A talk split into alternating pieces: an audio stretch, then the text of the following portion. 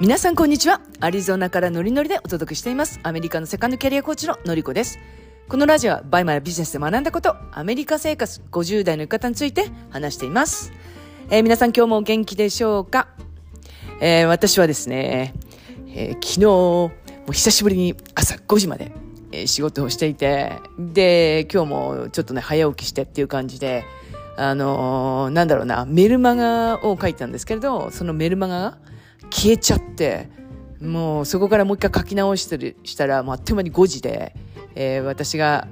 寝ようかなと思ったら、主人が起きてきて、おはよう、おやすみ、みたいな感じで あの、もう私はベッドに入ったって感じですね。うん。で、えー、そうですね。この後、えー、日本時間の夜9時から、うん、久しぶりに夜のライブをやります。うん。でね、えー、今回そのライブで、えー、話をすることっていうのは、まあ、年末商戦に最高益を達成するために、まあ、必要なことみたいなことを話していこうと思ってるんですね。で、えー、その中で、えー、まあ、あの、私がですね、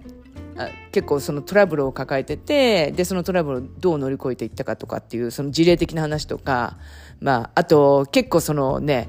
えー、年末って、えー、結構トラブルでメンタルがやられたりするんですけれど、まあ、それを乗り越えたらすごい、まあ、強くなったとかっていう、まあ、そういうようなお話をしていこうかなと思っています。あの、よかったらね、ぜひ参加していただきたいなと思います。でね、今日で、えー、なるオンラインスクールっていう、えー、3ヶ月間、えー、短期集中で自前を目指そうっていうスクールなんですけれど、その募集が今日の、えー、日本時間の、えー、で終わり、ね、終わります。日本時間の夜に終わります。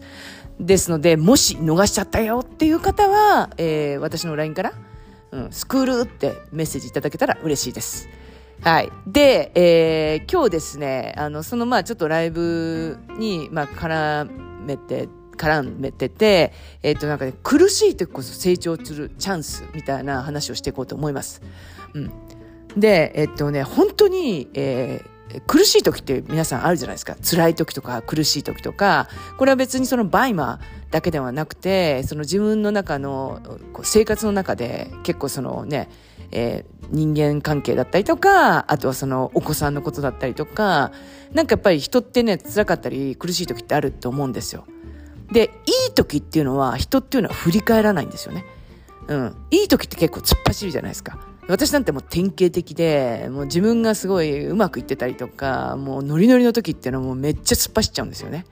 うん。でもやっぱり私にとってみても、うん、あの、まあ、試練じゃないですけど、その辛い時とか、まあ、苦しい時ってあるんですよね。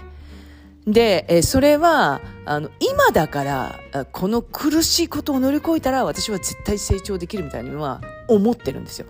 でも、その BUYMA を始めた時とか、全く思えなくて、うん、あの、それこそなんで、えー、これマジですよ。なんで神様は私にこんな試練ばっかり与えれるんだとか、与えるんだとかっていうの結構思ってたんですよ。だから例えば、あの、なお客様から、まあ、クレームとか、あとはその商品が届いたら、ダメージがあったりとか、そういうのが続く時ってあるんですよね。うん。で、それも、やっぱりそのなんか引き寄せてるのかなと思って、えそういうのがまあ続いてる時って苦しいんですよ。うん。で、すごい、あの、なんでこんなことばっかり起こるんだっていうような感じで、そこでもう結構そのめげるんですよね。うん。で、え、で、そのまあめげてからまあ対処していくじゃないですか。で、そのやったことないことって時間かかるので、例えばそのクレームが来たことに、要するになんで遅れてるんだっていう、なんで届かないんだっていうのの返事って、もう今だからもう、こう、まあ慣れてるって言ったら変かもしれないですけど、もうこういうふうに言えば、あ多分大丈夫だろうな、みたいなのが分かってきてますけど、その当初って分からないし、な、なんてね、お返事したらいいのかって、そのお返事にすごい時間かかるじゃないですか。うん、例えばですね、もう、もうひどいとか、結構そのめげた時は2時間ぐらい、もう返事に、あ、どうやって書こうかな、みたいな感じで、え結構時間かかったりとか、あとはそのね、えー、配送が遅れてるから、えー、まあその配送が遅れてるのはなんで遅れてるかとか、そういうのをこう調べたりとかするのって、やっぱ最初の頃ってね、時間がかかるじゃないですか。で、そういうのってやってる時に、なんかもうなんでこんなことばっかりやらなきゃいけないんだろうとかって思ったりするじゃないですか。うん。でもね、あの、人って乗り越えられないことってないんですよ。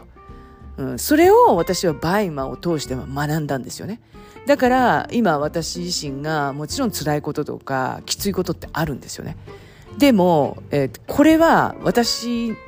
にその神様がくれたチャンスだっての結構思うんですよ。でこれね、私が神様、神様って言うと、のりこさん大丈夫とかって言われるんですけど、うん。でもね、本当そう思思ってて、その神様、いだから以前は、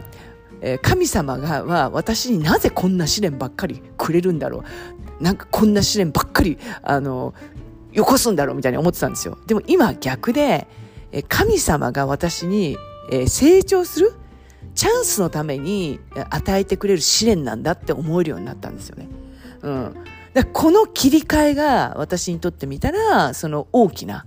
うん、まあ成長というか、だから今だったら、あの、まあ、ちょっとやそっとじゃあ、その、まあ、ぶれないというか落ち込まないですけれど、それやっぱりその苦しい時とか辛い時とかっていうのは、よっしゃ、来たまた神様が私にくれたチャンスだみたいに結構思ったりするんですよね。うん。だね、そういうふうな、あの、考え方に切り替えていくの大事で、だから倍までそのね、きついことがね、辛いことがあると思うんですよ。